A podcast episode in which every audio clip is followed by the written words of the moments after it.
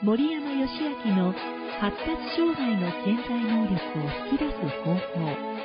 この番組では IT 起業家著者 IT インストラクターウェブ集客コンサルタントシステムエンジニアプロデューサーとしてマルチに活躍し続け書籍は Amazon 言語学の参考図書部門第1位獲得。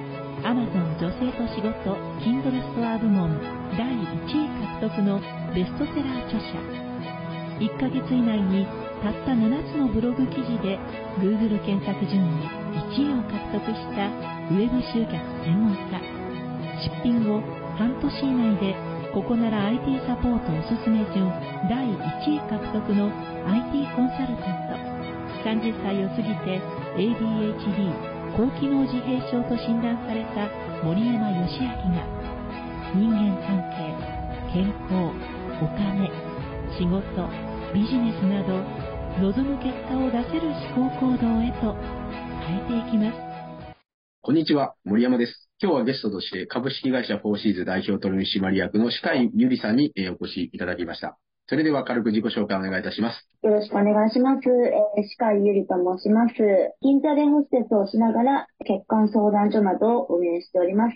本日はよろしくお願いいたします。はい、よろしくお願いいたします。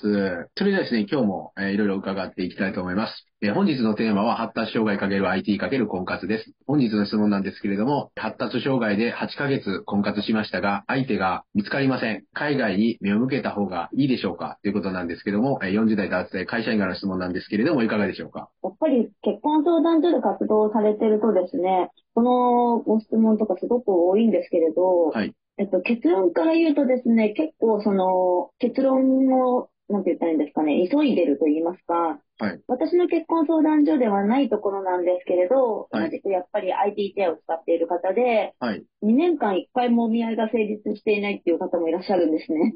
マジですか？そうなんです相当ですね。まあ、正直これは、はい結。婚相談所が悪いと私は思うんですけれど、ね、2年間1回も成立しないって結構よっぽどなんですね。別に活動されてる方はわかると思いますけれど、はい。まあ、あの、お話を聞くと私の結論からして写真が良くなかったんですけれど、ああの、その方はバンドをやってる方で、やっぱりそのね、結婚相談所に登録してる方っていうのは安定を求めてるので、バンドとかね、全面に押し出されちゃうと、この人大丈夫かなみたいなところがあって、まあそういうのがね、現実ニュースだったんですけれど、はい。はい。やっぱりあの、他にもそのお見合いがなかなか成立しないとか、そういう方ってすっごいいらっしゃるんですね。1ヶ月に1回お見合いが成立するかしないかっていう方もいらっしゃいますし、うん、なので、お見合いがまず成立、まあね、この方の場合お見合いがね、あの、成立結構してたと思うので、はい。はい。あとはね、あれですよね、本交際のね、経験があるということで、はい。まあまあ、正直私の結論から言うと、9か、8ヶ月で決めてしまうのはちょっと時期尚早かなというふうに思います。で、あの、もう一つ言うと、多分自分のことね、すごい磨いてらっしゃいますし、だからむしろこれからなんじゃないかなっていうふうなところが、まず一つあるんですけれど、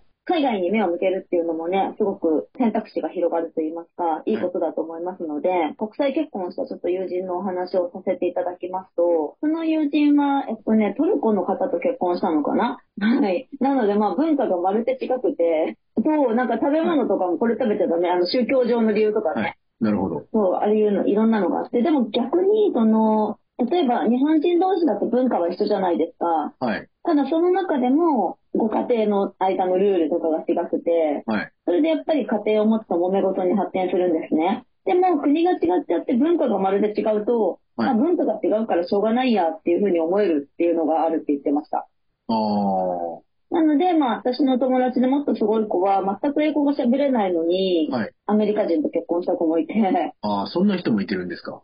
そうなんですよ。だからその場合ってもう言葉を交わすのが一生懸命で、はい。他に合わないところがあんまり気にならないらしいんですよね。ああ。もうそれ会話でいっぱいいっぱいですもんね、結構う。ん。そう、いっぱいいっぱい。はい。で、最低限の会話しかできないから、はい例えば日本人だと、ああいうふうに言われた、こういうふうに言われたって言葉尻を捉えていろんなことがあったりもするんですけれど、はい。まあそういっためんどくさいこともない。うん。だからやっぱりその文化と言葉が違うっていうところは、まあ一見欠点なんですけれど、はい。すごいいいことでもあるのかなっていうふうにその友達を見ていて思いました。なるほど。はい。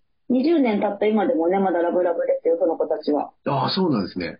はい。ただ、逆に男性でロシア人の方と結婚した人がいて、あ、そうなんですか。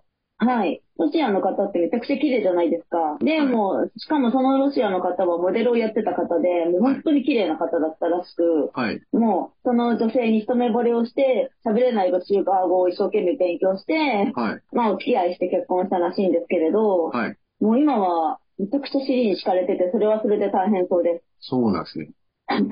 い いやだから、まあ、ロシアの女性は強いらしい。あ、そうなんですか？うん、ね、言ってました。ああ、そうですね。まあでもあのーはその海外に、多分海外の方が日本で婚活をすると、結構婚活しにくいと思うんですよね。やっはい。ぱり日本人男性は日本人女性が好きな方が多いので、はい。うん、だからそこをその海外の女性に行くっていうのは、すごくいいのかなっていうふうにも思います。うんなるほど。はい。はい。じゃあ全然方向性としてありっていうことですね。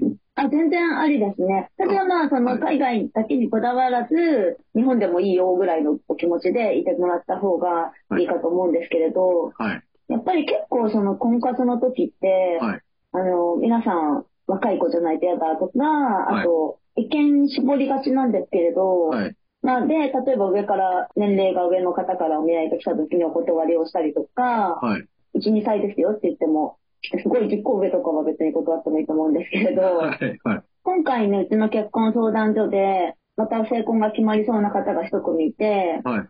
その方はね、やっぱり最初若い人がいいって言ってたんですけれど、結局ね、あの、2個上の人とね、成婚が決まりそうなんですよ。あ、そうなんですか。そうなんですよ。だから、やっぱり会ってみたら、あ、はい別にいいな、上でも、とか。だからまあ、お見合いはやっぱり会ってみることが大事ですね。ああ、なるほど。ということは、まずはお会いしてから判断した方がいいってことですね。そうですね。あの、はいめちゃくちゃお見合いの申し込みがバーって来てたら、やっぱりもちろん、そこで判断しなければいけないんですけれど、はい。そうでなかった場合とかは、やっぱりその、自分の先入観を取っ払ってみて、一回やってみると、また世界が広がったりもするので、まあ、せっかくね、あの、ご自身すごい磨いた後なので、はい一旦ちょっとね、幅広くまた婚活ね、なさってもいいのかなっていうふうに思います。なるほど。まあ、あとはあれですね、あの、はいパーティー参加してみるとか。あ、あそのパーティーって、例えばその外国人とかも参加する、されてるようなパーティーとかもあるんですか？その IBJ でやっているパーティーがあるんですね。その会員限定の。海外の方限定とかは多分ないと思うんですけれど、はい。海外の方も参加されたりとかはあると思います。なるほど。はい。まあ、あの、いろいろと、例えば30代限定とか、はい。うん、こういう女性限定とか、その、いろいろとカテゴリーがあるので、ご自身でね、ちょっとご覧になってみて、ちょっと参加されてもいいかもしれませんね。なるほど。そう、あの、やっぱり結婚してからだともう二度とそういうの参加できないじゃないですか。そうですね。うん、だからやっぱりその、今のうちにいろんなことをご経験されておくっていうのは、多分ご自身の経験にも、ね、いろいろといいと思いますし、そうですね。はい、あの、人生経験としてもね、はい。あの、ぜひ、いろいろと、せっかくね、あの、入っていただいてるので、活用いただけたらなと思います。なるほど。ありがとうございます。はい。本日は発達障害で8ヶ月婚活しましたが、相手が見つかりません。海外に目を向けた方がいいでしょうか？という質問にお答えしました。ありがとうございました。ありがとうございました。それではまた次回お会いしましょ番組では皆様からの質問を募集しております先生は大阪市久野区でパソコン教室を開いていらっしゃいますパソコンに興味をお持ちの方またはパソコントラブルでお悩みの方はぜひ教室のお名前義経 IT クラブでインターネット検索をしてみてください。お問い合わせ画面からのご質問もいつでも受け付けておりますのでお気軽にお問い合わせください。それではまた来週お会いいたしましょう。See you next time.